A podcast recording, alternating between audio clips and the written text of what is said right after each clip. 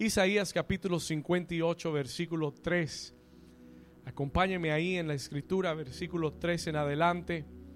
El Señor le reclama a Israel y le dice, ¿por qué dicen ayunamos y no hiciste caso? Este fue Israel, este era Israel diciéndole al Señor, Señor, ayunamos y no vimos respuesta. Y el Señor les pregunta, ¿por qué dicen ayunamos y no hiciste caso? Humillamos nuestras almas y no te diste por entendido. He aquí, el Señor dice que en el día de vuestro ayuno buscáis vuestro propio gusto y oprimís a todos vuestros trabajadores. He aquí que para contiendas y debates ayunáis y para herir con el puño inicuamente. No ayunéis como hoy para que vuestra voz sea oída en lo alto. Versículo 5. Póngale atención a esto. Dice, es tal el ayuno que yo escogí, que de día aflija el hombre su alma, que incline su cabeza como junco y haga cama de silicio y de ceniza. ¿Llamaréis esto ayuno y día agradable a Jehová? Ahora en el versículo 6, Él nos dice, cuál es el ayuno verdadero, cuál es el ayuno que Él ha escogido. Mira lo que dice el versículo 6. No es más bien el ayuno que yo escogí. Léalo conmigo, que dice, desatar las ligaduras de impiedad, soltar las cargas de opresión y dejar ir libres a los quebrantados y que rompáis todo yugo. ¿Cuántos dicen amén a esa palabra? Diga, ese es el verdadero ayuno.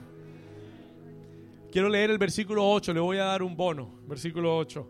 El Señor dice, cuando hagas esto, entonces nacerá tu luz como el alba. Oh, alguien diga, gloria a Dios. Entonces nacerá tu luz. Diga, mi luz todavía no ha nacido. Diga, todavía mi luz no se ha visto. Vamos, dígale al vecino, dígale, vecino, mi luz todavía no se ha visto.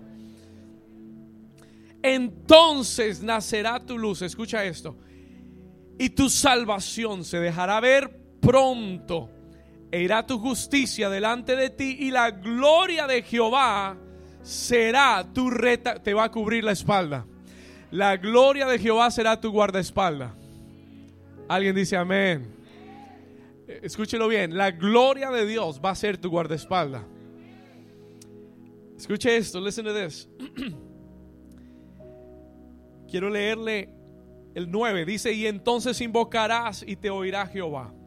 Clamarás y dirá él, heme aquí. Si quitares de en medio de ti el yugo, ¿el qué? El dedo amenazador y el hablar vanidad. Y si dieres tu pan al hambriento y saciares al alma afligida, en las tinieblas nacerá tu luz y tu, y tu oscuridad, tu día más oscuro será como el mediodía. ¿Alguien dice amén? Tu día más oscuro será como el mediodía. Y voy a terminar de leer acá en el versículo 11. Y Jehová te pastoreará siempre. Y en las sequías saciará tu qué?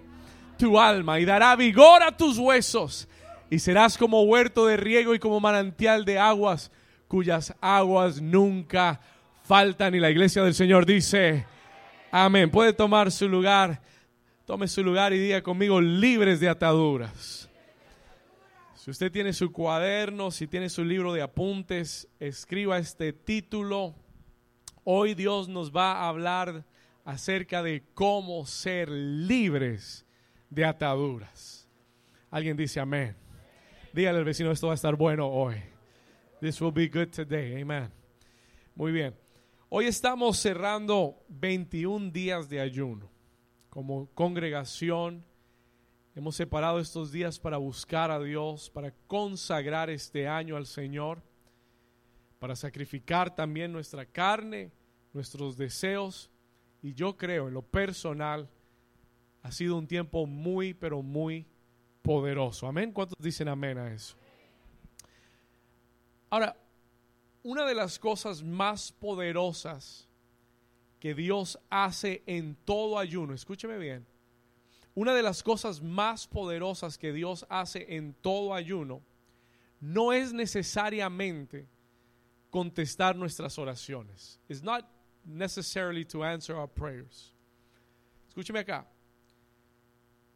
Una de las cosas más poderosas que Dios hace en el ayuno no es contestar nuestras oraciones ni darnos lo que nosotros queremos. Aunque hay respuestas que vienen durante el tiempo de ayuno. Amén sí hay respuestas y sí hay anhelos que Dios agiliza, acelera durante el tiempo de ayuno. Yo lo creo con todo mi corazón.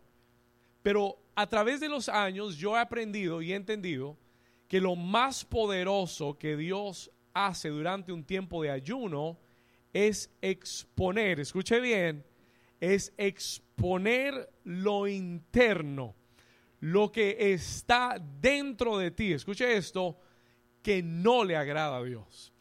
Eh, lo más poderoso que Dios hace durante un ayuno, en otras palabras, es cambiarnos y transformarnos en nuestro interior. Es su obra interior lo que es más poderoso durante esos tiempos de ayuno. ¿Por qué Dios expone lo que llevamos por dentro? Why does he expose it? con el propósito de liberarnos y de transformarnos. ¿Cuántos saben que Dios está en el negocio de transformar vidas?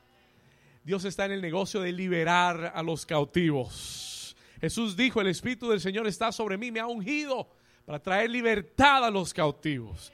Dios está en el negocio de la liberación. Y por eso es que la obra de Dios más poderosa es la que hace en nuestro interior y no necesariamente la que hace en nuestro exterior. Escúcheme bien. Una vez más, se lo voy a repetir. I'm going to repeat it one more time. Su obra más poderosa es la que hace internamente en nosotros. Y tú debes entender que cuando Dios obra en tu interior y cambia tu interior, entonces todo a tu alrededor o en lo externo comienza a ser cambiado también. El problema es que muchas veces nosotros eh, queremos solamente los cambios externos. Nosotros solamente estamos pendientes que Dios cambie las circunstancias a nuestro alrededor y no estamos tan enfocados o tan preocupados en que Dios lidie con nuestro interior. Pero es todo lo contrario. Dios siempre trabaja de adentro hacia afuera. Escúcheme bien, Dios siempre trabaja de adentro hacia afuera. Esa es la forma de Dios trabajar. Él primero trata con tu corazón. Él primero eh, está lidiando con tu interior. Él sabe lo que necesitas, Él sabe lo que le estás pidiendo, Él sabe que tú quieres ver ese cambio en tu hogar, en tu matrimonio, e, ese cambio en tus finanzas, en tu trabajo. Él sabe que hay peticiones para tus sueños, pero Él dice, antes de que tú veas esas cosas, permíteme trabajar en tu interior. ¿Cuántos dicen amén? Él dice, permíteme trabajar en tu interior, porque el cambio interior producirá un cambio a tu entorno alrededor. ¿Cuántos dicen amén a eso? Muchas veces le decimos, Señor, cambia, cambia mi matrimonio. Y lo que Dios necesita cambiarte es a ti. ¿Estamos acá? Muchas veces decimos, Señor, cámbiame ese coño, cámbiame ese esposo que tengo. Amén. Y el Señor dice, amén, lo voy a hacer, pero primero quiero tratar contigo. I want to deal with you. Con tu interior. Acuérdese de eso. Dios siempre trabaja de adentro hacia afuera. Él comienza con tu interior y después comienza a hacer cambios y transformación a las cosas a tu alrededor. ¿Cuántos dicen amén? Y es por eso que en el libro de Isaías, en el capítulo 58, Dios le dice a Israel, ustedes dicen que yo no les respondí durante su ayuno. Ustedes dicen, ayunamos. En el versículo 3 dice, porque dicen, ayunamos y no hiciste caso. En otras palabras, ayunamos, te pedimos, clamamos y tú no nos oíste la petición. Y en el versículo 6, Dios les da una instrucción de lo que es el verdadero ayuno. Ponle atención, versículo 6. Dios dice, no es más bien el ayuno que yo escogí desatar las ligaduras, diga conmigo desatar, diga conmigo soltar, diga libertar y romper.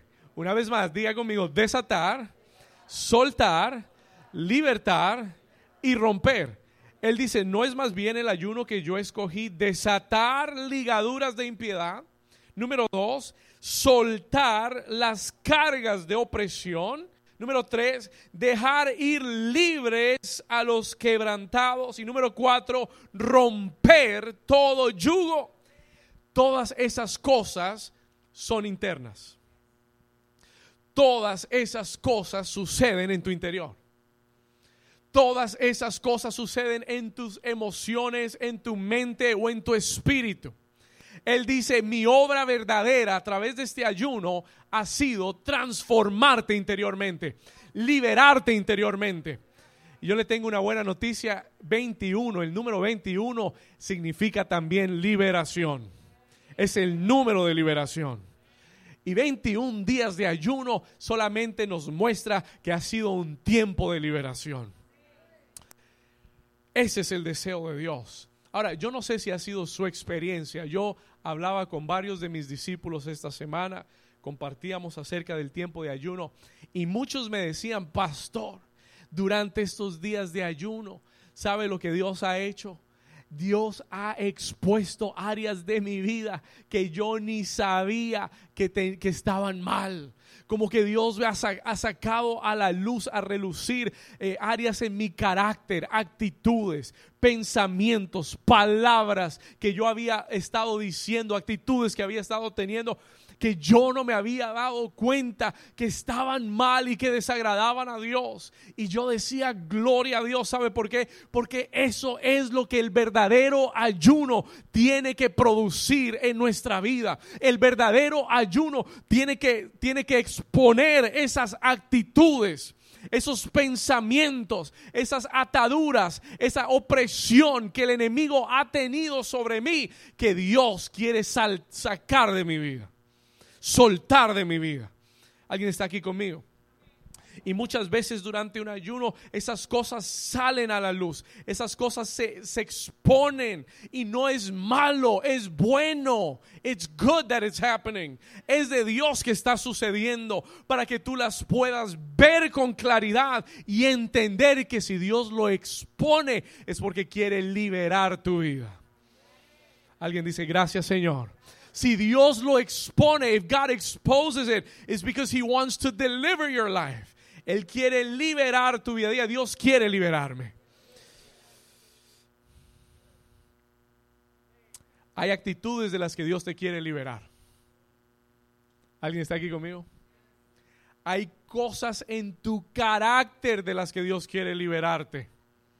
Hay gente que dice, no, pastor, pero es que yo soy así. Sí, pero es que así no es bueno. ¿Alguien está aquí conmigo?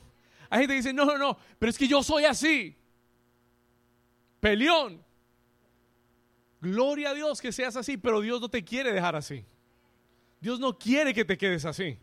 Dios quiere tratar con ese carácter que tienes. Alguien dice, amén. Ay, ay, ay, pastor, amén. ¿Estamos acá? Sí, Dios quiere tratar con, con esos pensamientos que muchas veces son ataduras en tu vida. Dios quiere tratar con esas emociones que muchas veces han sido ataduras en tu vida. ¿Estamos acá? Ligaduras, yugos, hábitos, hábitos quiere, que Dios quiere liberarte.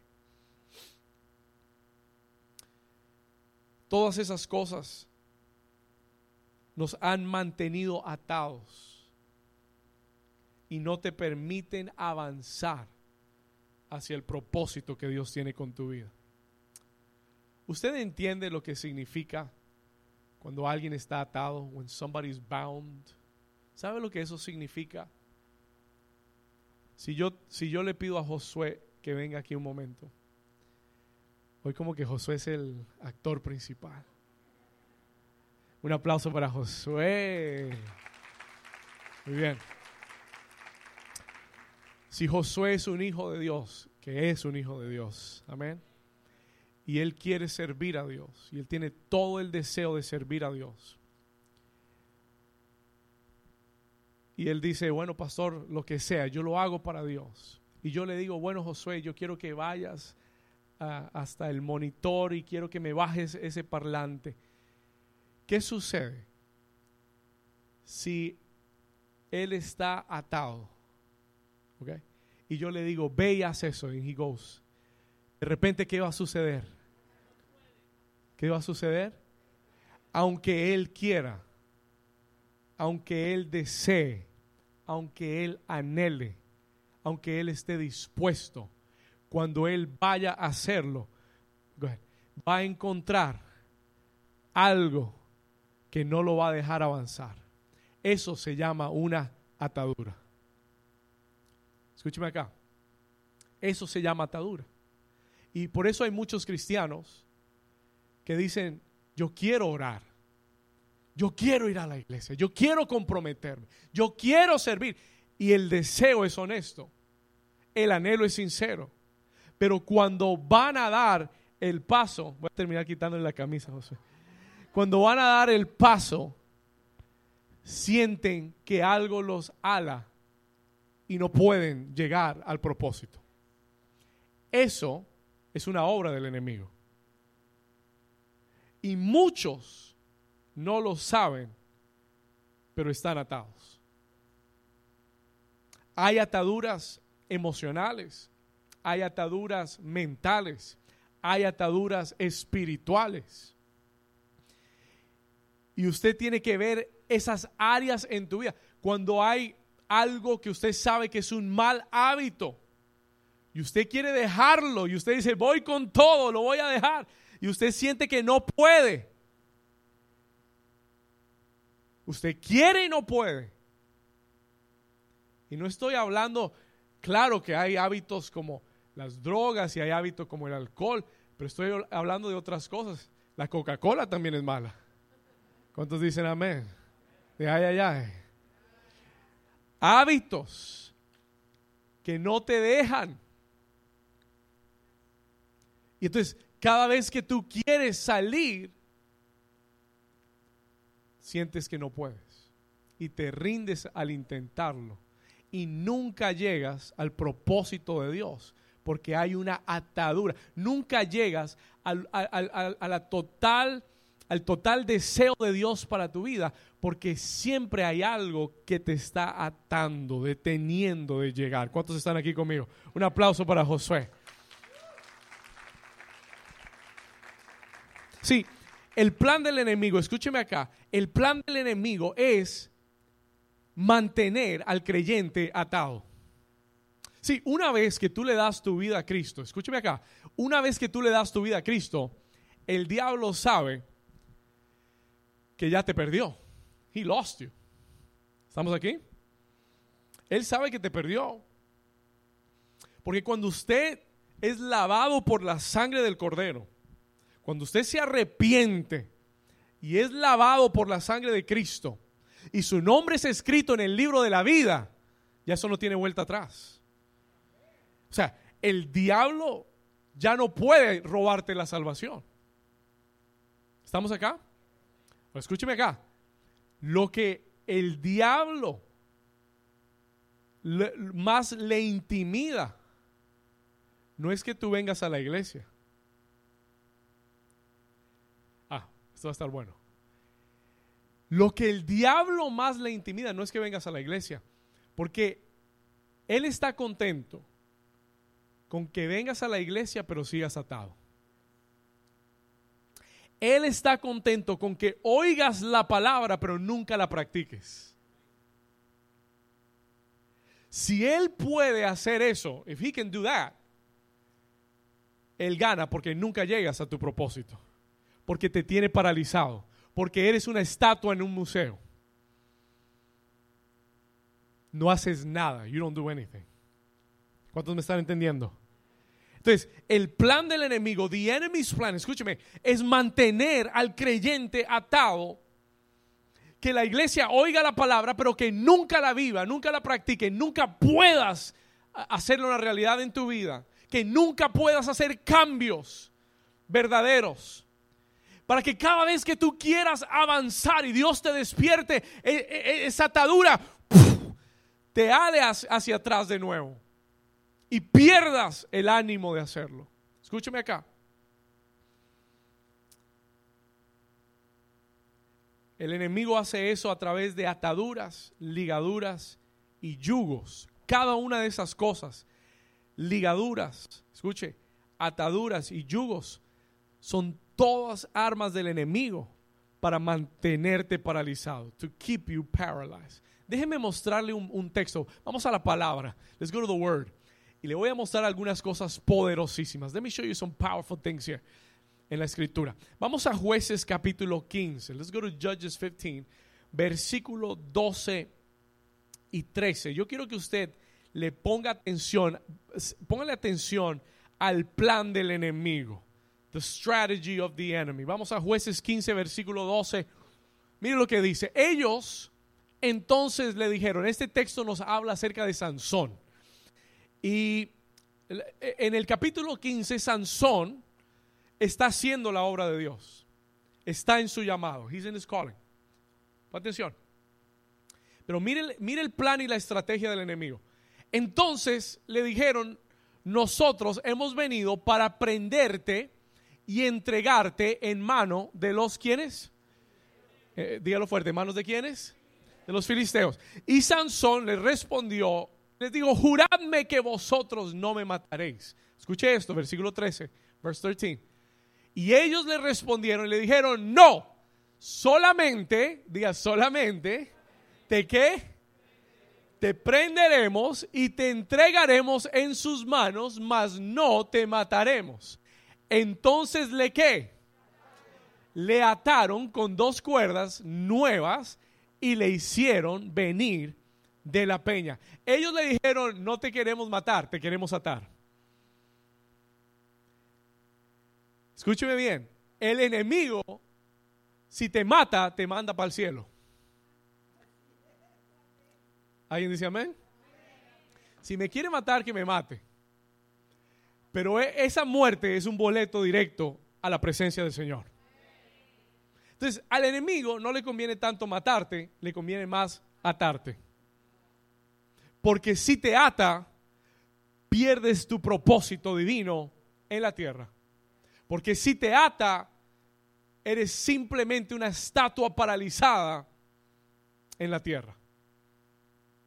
Con Dios en el corazón, que ama a Dios, pero incapaz de poder lograr cambios y transformación en tu vida. ¿Estamos acá? Entonces, el plan del enemigo, la estrategia del enemigo es atarnos. Atarnos para paralizarnos. Y yo podría dar una lista larga de formas en las que el enemigo busca atarte. Hay ataduras de temor. ¿Cuántos saben que hay ataduras, de temor? ¿Cuántos saben que el temor nos paraliza? Acabamos de salir de uno de los años de, mayor temor en la historia de la humanidad. Salimos de un año donde el enemigo, donde el diablo trató de paralizarnos totalmente. La economía, la iglesia, todo quedó en stand-by, todo quedó en pausa, paralizado. ¿Por qué? Por el temor a un virus.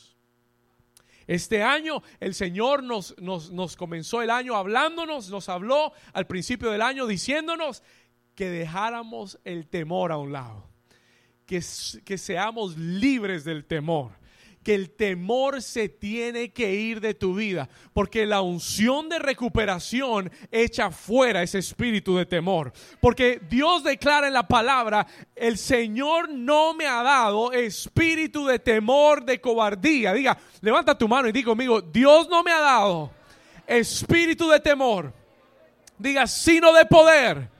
Dígalo con poder. Diga, sino de poder, de amor y dominio propio. Diga conmigo, hoy echo fuera todo temor de mi mente y de mi corazón en el nombre de Jesús. Si usted lo cree, den un aplauso fuerte al Señor. Que este año el temor no te frene de hacer nada para Dios que no te frene de venir a la casa de Dios, que no te frene de hacer un movimiento, un paso de fe, que el temor no te detenga, rompe el lazo del temor. ¿Cuántos dicen amén? Vamos, diga amén fuerte, diga amén. En el nombre de Jesús, hoy Dios va a romper la atadura del temor de tu vida. Hay gente que tiene temor de morirse. Sansón dijo, que no me maten. Átenme, pero no me maten. Piérdale miedo a la muerte. ¿Me escuchó? Piérdale temor a la muerte. Lose your fear of death. Hace unos años atrás eh, pasé una etapa de mi vida donde sufrí ataques de pánico, de ansiedad. Y la voz más fuerte que oía, la voz del diablo que me predicaba su sermón todos los días es, te vas a morir. Te vas a morir. Yo sentía literalmente cuando me daban esos ataques de pánico, yo sentía que el corazón se me iba a salir. Me sentía mareado, sentía que me iba a morir. Eso es lo que creía. That's what I believe. Lo que el diablo me decía es, te vas a morir, te vas a morir, te vas a morir. Y me, y me, paraba en el púlpito a predicar con el diablo en, el, en el oído diciendo, te vas a morir, you're gonna die. Escúcheme. Y un día el Espíritu Santo me dijo, ¿y si te mueres qué? Un día yo estaba en el baño orando, Señor, libérame de esto. Clamando a Él. Estaba angustiado, agobiado. Y el Espíritu Santo me habló y me dijo, ¿y si te mueres qué? Me lo dijo fuerte. Y yo me puse a pensar, ¿y si me muero? Me voy con el Señor. No lo había pensado, Señor. Amén. Y en ese momento, se lo prometo, el espíritu de temor, esa atadura de temor se cayó de mi vida. Se cayó de mi mente. Se cayó de mi corazón. Y le dije al diablo, diablo, si me muero, para mí el vivir es Cristo y el morir es ganancia. Así que si me muero, me muero. Mi familia va a estar bien. Dios los va, a cuidar. La iglesia va a estar bien. Dios la va a cuidar. Todo va a estar bien. Yo voy a estar con el Señor. Y en ese momento perdí el temor de morir. Se lo entregué al Señor y se rompió esa atadura de mi vida. Diga conmigo, libre del temor. En el nombre de Jesús. Hay ataduras, escuche bien, hay ataduras emocionales, hay ataduras de ira. Escuche, hay ataduras de amargura, hay ataduras que no te permiten amar a la gente. Ataduras que no te permiten ser, eh, to be kind to people. Ataduras que no te permiten tener buenas relaciones que tienen que caer de tu vida. They've got to fall from your life. Porque mientras continúes atado emocionalmente, nunca podrás tener una buena relación, un buen matrimonio. No tendrás buenas amistades. Hay gente que dice, ah, toda la gente es igual, nadie, no, no hay buenos amigos, la gente no es buena. Tal vez no es la gente. No todo el mundo es malo. ¿Cuántos dicen, ay, ay, ay? No todo el mundo es malo. Tal vez eres tú el que estás atado.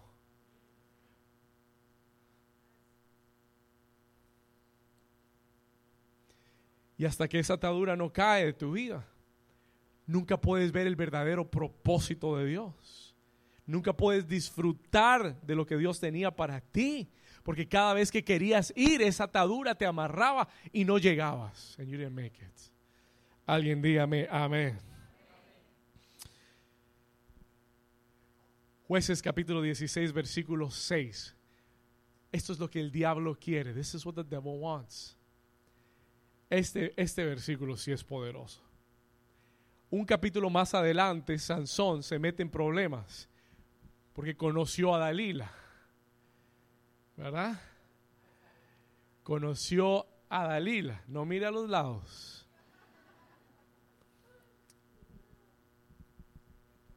Dalila es un espíritu. Pero mire lo que Dalila le dice a, dice a Sansón. Pon atención, versículo 6. Y Dalila le dijo a Sansón, escuche esto, te ruego que me declares en qué consiste tu gran fuerza y cómo podrás ser qué.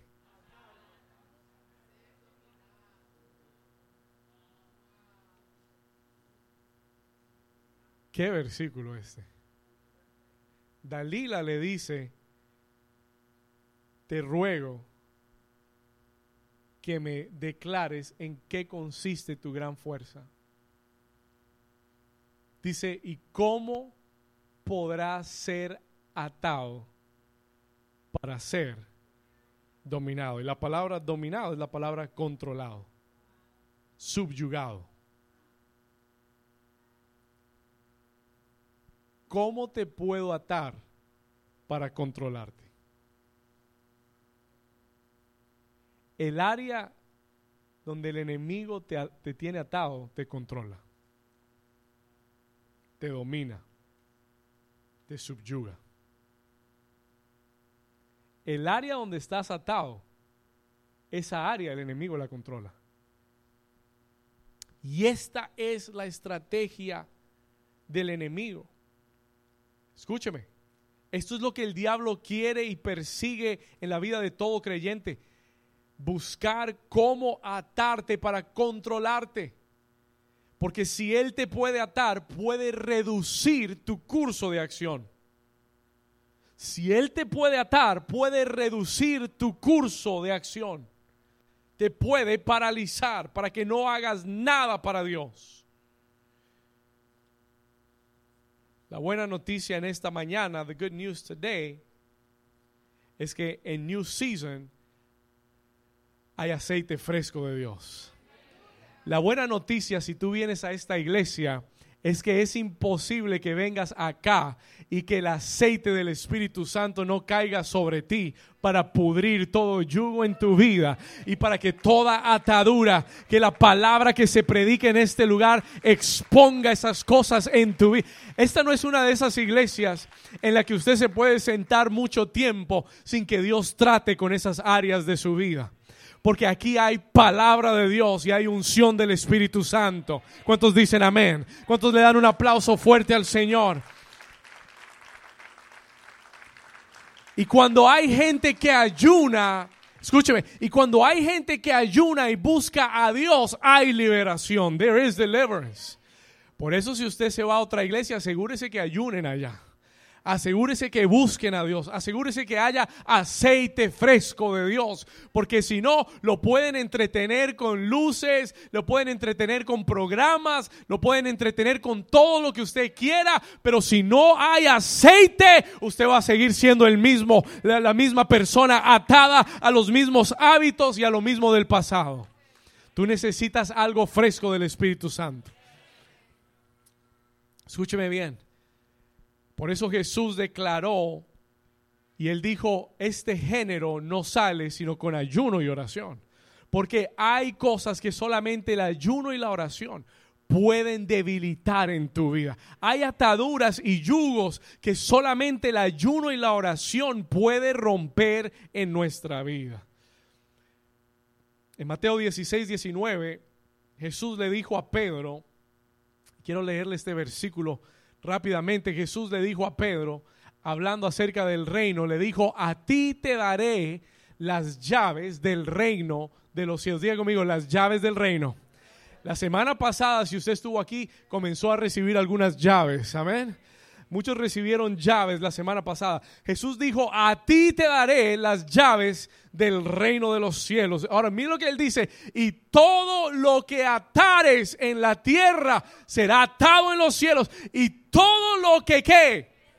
Vamos, dígalo como si quisiera ser libre. Y todo lo que qué en la tierra será desatado también en los cielos. Jesús nos ha dado una llave de autoridad para desatar también la vida de hombres y mujeres y nuestra propia vida puede ser desatada. Alguien le da un aplauso al Señor. Alguien que quiera ser libre. Alguien que quiera ver ataduras romperse en el nombre de Jesús. Diga, yo tengo las llaves. You have the keys. Tú tienes las llaves. Pastor, ¿cómo podemos ser desatados de ataduras en nuestra vida. Quiero darle cuatro palabras. I want to give you four words. En esta mañana quiero darte cuatro palabras. No voy a tomar mucho tiempo más. Quiero darte cuatro palabras que te van a ayudar a llegar a esa liberación, a desatar las ataduras, las ligaduras, los yugos en tu vida. ¿Cuántos están listos para aprender?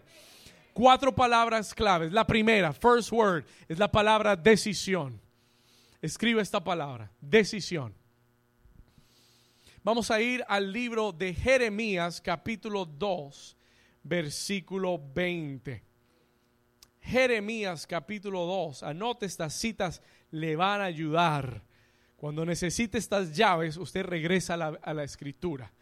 Jeremías capítulo 2, versículo 20. Mira lo que dice la palabra del Señor. Dice, porque desde muy atrás rompiste tu yugo y tus ataduras. Escuche acá, porque desde muy atrás rompiste tu yugo y tus ataduras y dijiste, no serviré. Voy a detenerme ahí por un momento. I want to stop there for a moment. Diga conmigo decisión. El Señor habla acerca de Israel y le dice, porque tú decidiste, escuche, desde muy atrás rompiste tu yugo y tus ataduras, hiciste una confesión, you made a confession, tú dijiste algo, tú dijiste no serviré. Y eso, y eso quiere decir no seré más atado. No serviré más a ese, a ese, eh, that master that was over me. ¿Verdad? Diga conmigo, no le serviré más. Ahora escúcheme bien, diga conmigo decisión. Dígalo fuerte, diga decisión. Vamos a poner la palabra aquí, decisión. Escúcheme acá, cuando Dios te muestra las ataduras, los yugos, cuando Dios las expone en tu vida, cuando tú has visto cuáles son esas ataduras y yugos que me han detenido en mi vida, tú debes tomar una decisión. You must make a decision. Y es la decisión de decir, no serviré más al pecado.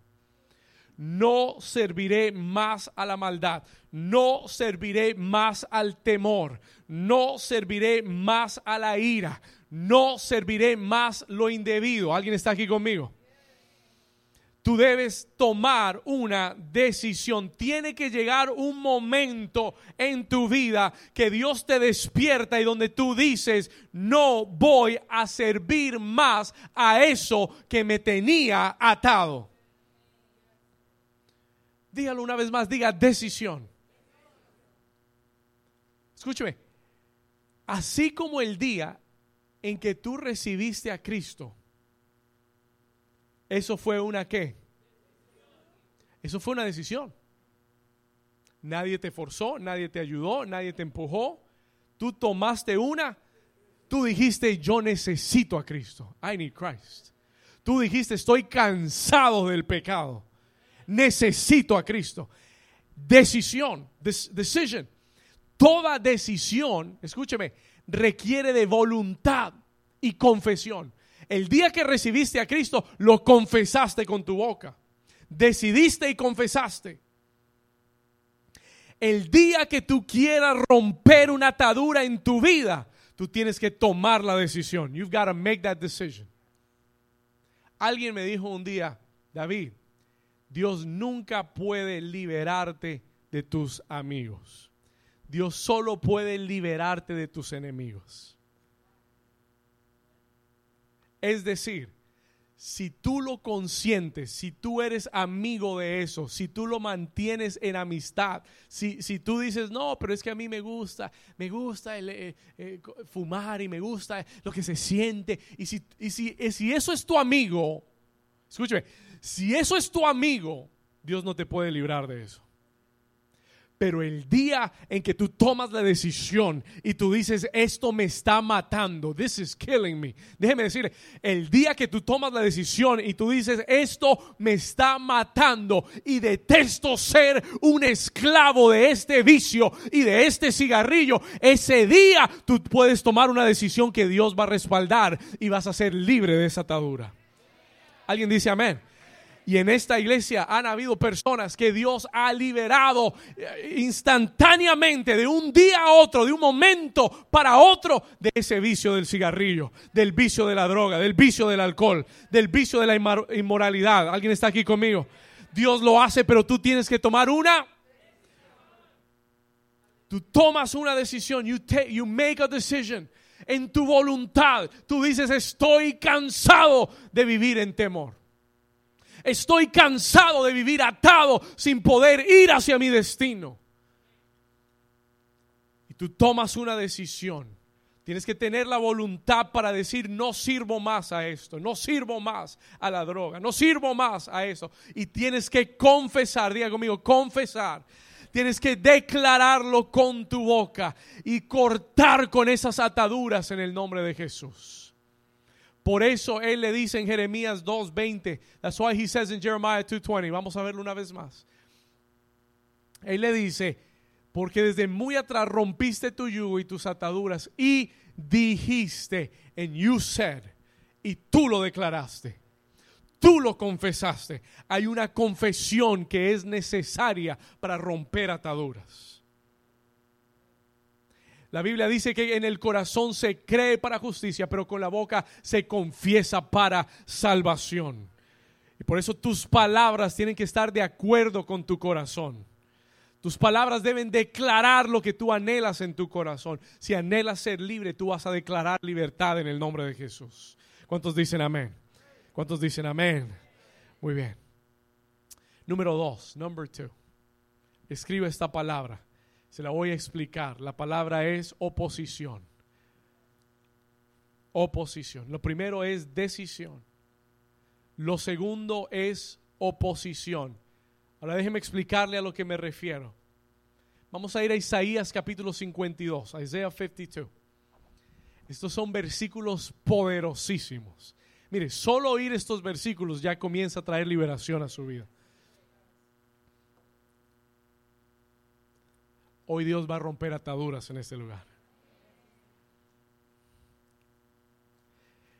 Isaías 52, versículo 1. Vamos a ir a la escritura. Mira lo que dice. Despierta, despierta.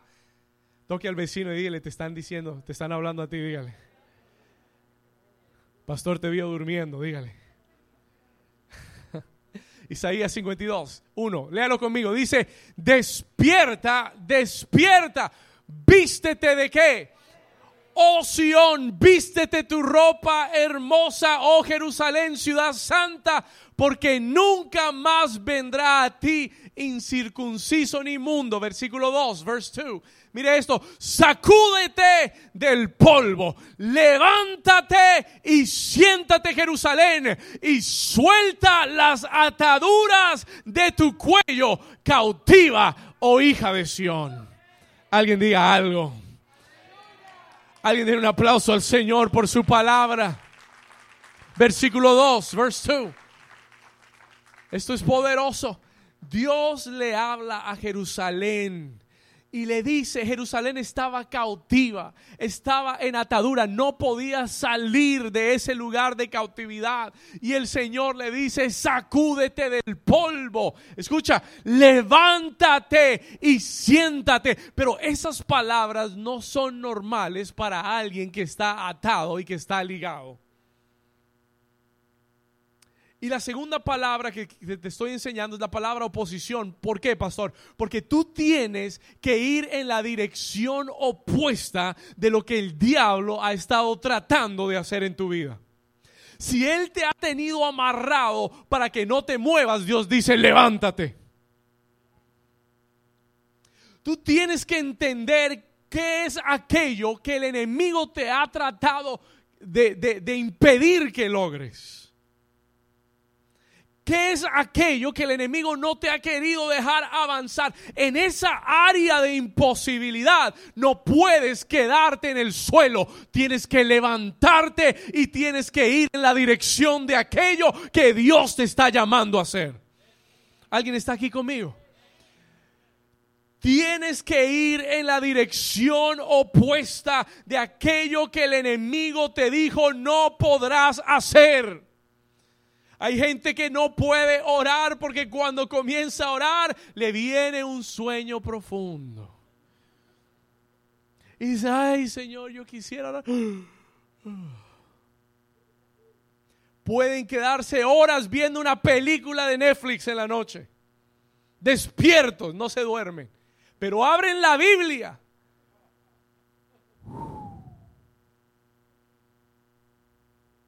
y se quedaron dormidos. Tú quieres, tú anhelas, tú lo deseas, pero ya ni siquiera lo intentas, porque siempre tú dices, nunca termino. El Señor dice, hazlo, it. El Señor dice, si hay algo que te ha tenido amarrado, si ha habido algo que te ha tenido atado, un temor, ¿sabe cómo usted va a vencer ese temor? Haciendo lo que el diablo le dijo que usted no podía hacer. ¿Alguien está aquí conmigo? Cuando yo comencé a predicar, fue un gran desafío para mí. Yo se lo he dicho tantas veces. ¿Por qué? Porque yo no soy una persona eh, extrovertida. Y hubo un temor que el enemigo había puesto en mi mente y siempre toda la vida me dijeron, usted es tímido, usted es tímido, usted es tímido, el niño es tímido, él es tímido, tímido, tímido, tímido, tímido, tímido, tímido y me tenían atado con la timidez. Y el día que Dios me dijo, tú eres un pastor y vas a predicar, me asusté. Porque era tan contrario a la idea que tenía de mí mismo que yo dije, ¿cómo lo voy a hacer? Y la única forma que eso se rompió fue un día parándome en un altar. Cuando alguien me dio la oportunidad de predicar, yo dije, tengo dos opciones. O le obedezco al temor y soy tímido y me quedo en la silla, o me paro y voy en la dirección de lo que Dios me está llamando a hacer y muchas más personas van a ser bendecidas. And you have to break through. Y tú tienes que ir en contra. Tú tienes que hacerle la oposición a aquello que el enemigo te está diciendo que no vas a lograr, que no vas a hacer, que no puedes hacer. Tú tienes que levantarte, Jerusalén. Levántate, vístete de poder. Vístete de poder. Levántate y quita las ataduras de tu cuello. Alguien dígame amén. Aleluya, escúcheme. Jesús dijo, Jesús le dijo a sus discípulos en Juan 8:36, así que si el Hijo os libertare, seréis verdaderamente libres. Escúcheme acá.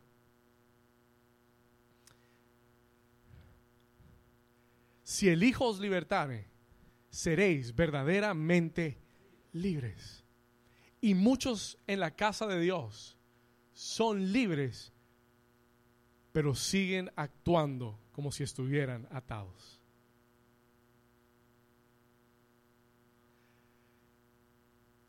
Los elefantes de circo ya hoy en día no se ven, pero cuando los circos tomaban los elefantes para domarlos, miren, no hay un animal más fuerte que el elefante. Nadie puede con un elefante. Pero los circos, para domar a los elefantes, cuando son bebés, los, elefantes, y están aún pequeños, los amarran, toman una pata y la amarraban con una cadena a un árbol o a un lugar fuerte. De modo que cuando ese elefante comenzaba a tratar de avanzar, de jalar, esa cadena lo sostenía lo detenía. Y cada vez que él intentaba hacerlo, esa cadena no lo permitía avanzar. A medida que el elefante va creciendo, van cambiando la cadena. Ya no es una cadena, ahora es una soga. Pero el elefante nunca se atrevía a jalar más de lo que él sabía, porque en su mente había quedado grabado que si pasaba de un punto o si él sentía el jalón, ya no podía más. Escúcheme bien. Y hay mucha gente en la iglesia que Dios ha liberado, que son libres, que pueden vivir en libertad Y la única razón por la que no lo has logrado, no lo has visto, es porque el enemigo te ha tenido mucho tiempo con la cadena. Y solamente e, el jalarte un poquito, ya tú dices, ya, yo no puedo. Es imposible, es muy difícil. Escúcheme.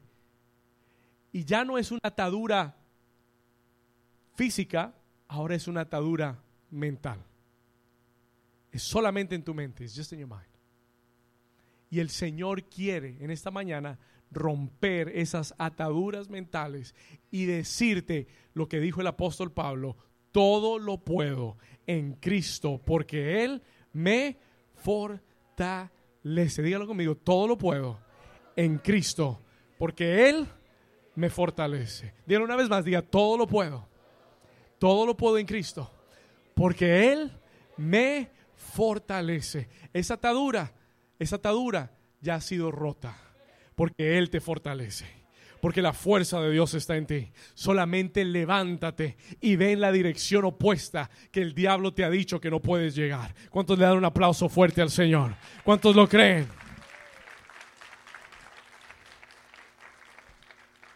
Levántate y saca las ataduras de tu cuello. Número tres, number three. Vamos llegando. Vamos al número tres.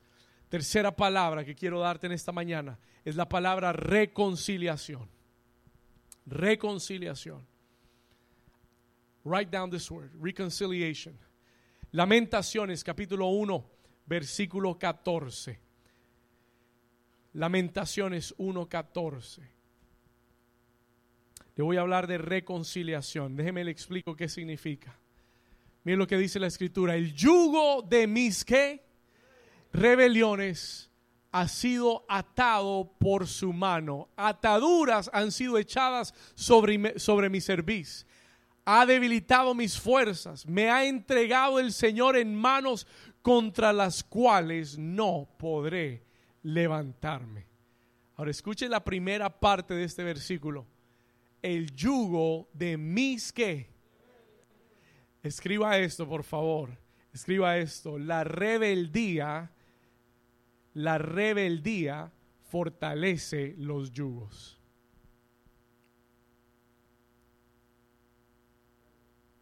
Cualquier área de tu vida donde haya rebeldía, rebelión a Dios, se convierte en un área de atadura.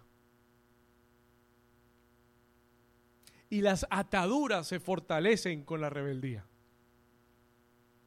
La rebeldía es simplemente desobediencia. Tú sabes lo que debes hacer, tú sabes lo correcto y aún así decides hacer lo incorrecto. Eso es rebeldía. Y aquí el escritor nos enseña que la rebeldía es una forma en la que las ataduras se fortalecen en nuestra vida. Y yo te pregunto en esta mañana, ¿en qué área tienes que obedecer a Dios. Porque donde hay desobediencia a Dios, hay ataduras. ¿Cuántos recuerdan del hermano Jonás? No, no, no venía a la iglesia, el de la Biblia. El profeta Jonás. ¿Cuántos han oído la historia de Jonás? Se lo prediqué. I preached it to you. Jonás se fue en qué? En rebeldía. Él dijo, yo sé a dónde Dios me quiere llevar, pero yo me voy para Tarsis. Yo sé a dónde Dios me quiere, pero me voy a Tarsis. Eso se llama ¿qué? Rebeldía. ¿Y sabe dónde terminó Jonás? En ligaduras del Seol. Él dice en su oración, ligaduras del Seol me rodearon. ¿Sabe por qué? Porque la rebeldía te lleva a, las ligaduras, te lleva a estar atado. Y desde el Seol, la Biblia dice que Jonás clamó al Señor y se arrepintió, se reconcilió con Dios. Y en su reconciliación, el Señor lo levantó, lo liberó y lo usó para su propósito.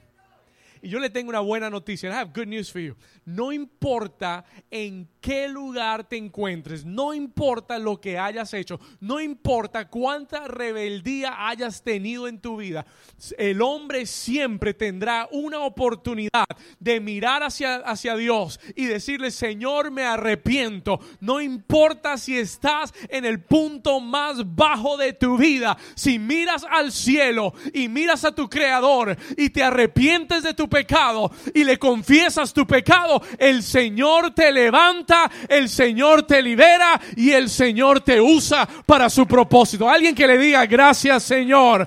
Alguien que diga gracias Señor por la gracia divina de Dios. El Señor lo hará, como lo hizo con un profeta rebelde, lo hará contigo. La reconciliación trae liberación el ver esas áreas donde no has obedecido y decirle, Señor, me arrepiento y hoy te traigo esta área ante ti y hoy decido servirte, entonces vendrá liberación a tu vida. Deliverance will come into your life. Alguien dice amén. Si no, pregúntele al hijo pródigo. El hijo pródigo quedó atado por el mundo se fue en rebeldía de la casa. Dijo, papá, yo no quiero estar sometido a tu ley, me voy de tu casa. Y la Biblia dice que fue y se fue por el mundo y quedó atado al mundo. Pero el día que el hijo pródigo volvió en sí, el día que el hijo pródigo dijo, en la casa de mi padre aún los siervos tienen que comer. Le voy, me levantaré. El hijo pródigo dijo, me levantaré e iré donde mi padre y le diré, padre, he pecado contra el cielo y contra ti. Y, y él le dice esto, le dice, no soy digno de ser llamado tu hijo. Seré como uno de tus jornaleros, de tus siervos. La Biblia dice que cuando el hijo pródigo se levantó y fue donde su padre, su padre a mitad de camino salió corriendo donde él y le dijo, mi hijo que estaba muerto ha regresado. Eh, mi hijo que estaba muerto ha regresado a casa. Y dice que cambió sus vestiduras, le puso un anillo y le puso calzado sobre sus pies. Dios restaura al que se reconcilia con él. Dije, Dios restaura al que se reconcilia con Él. Alguien dice gloria a Dios.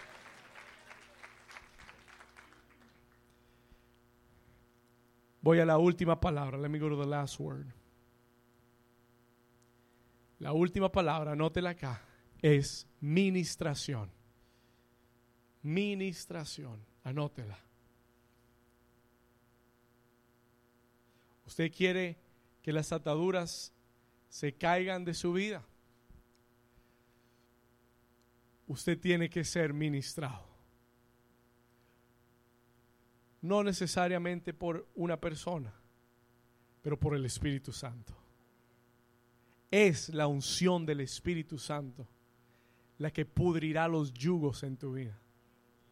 Es el Espíritu Santo. Es, es tu humildad para decirle, Espíritu Santo, estoy atado, pero tu presencia en mi vida será suficiente para romper toda atadura.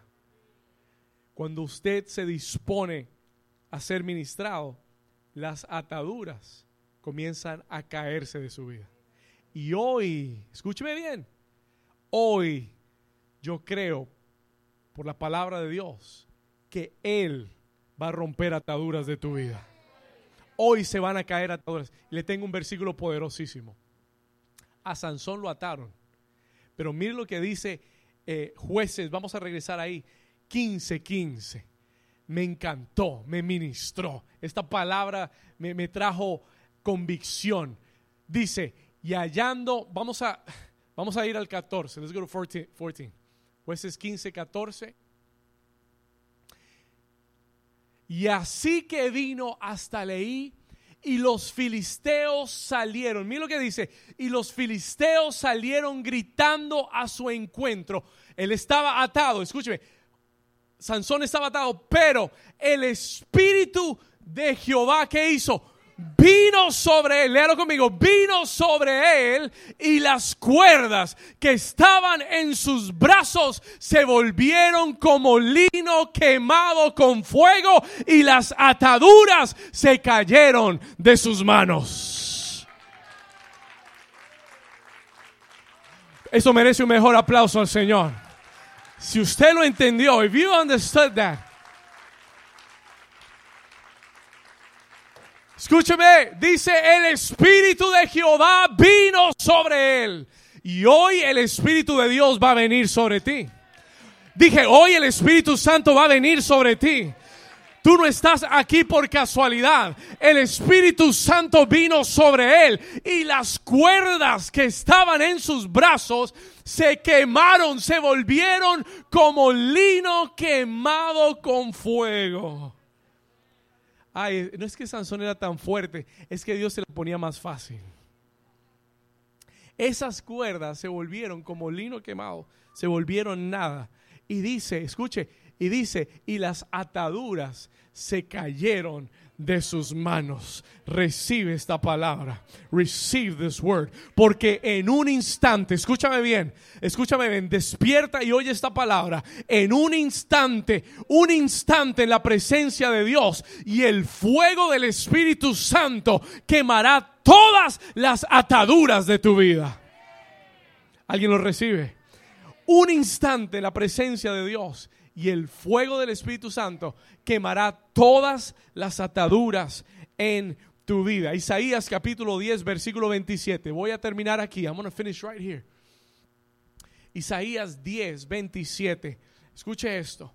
Mire lo que el Señor dice aquí. Acontecerá en aquel tiempo que su carga será quitada de tu hombro y su, y su yugo de tu cerviz y el yugo se pudrirá a causa de la unción. ¿Sabe quién es el que da la unción? El Espíritu Santo de Dios. Por eso Jesús decía, el Espíritu del Señor está sobre mí porque me ha ungido para dar libertad a los cautivos, vista a los ciegos, para sanar a los quebrantados de corazón, para proclamar que este es el año agradable de total recuperación para tu vida. Dale un aplauso fuerte a Jesús. Ponte de pie conmigo, dale ese aplauso fuerte. Aleluya, aleluya. Ponte de pie ahí donde estás, levanta tus manos. La unción del Espíritu Santo está en este lugar. La unción del Espíritu Santo está en este lugar.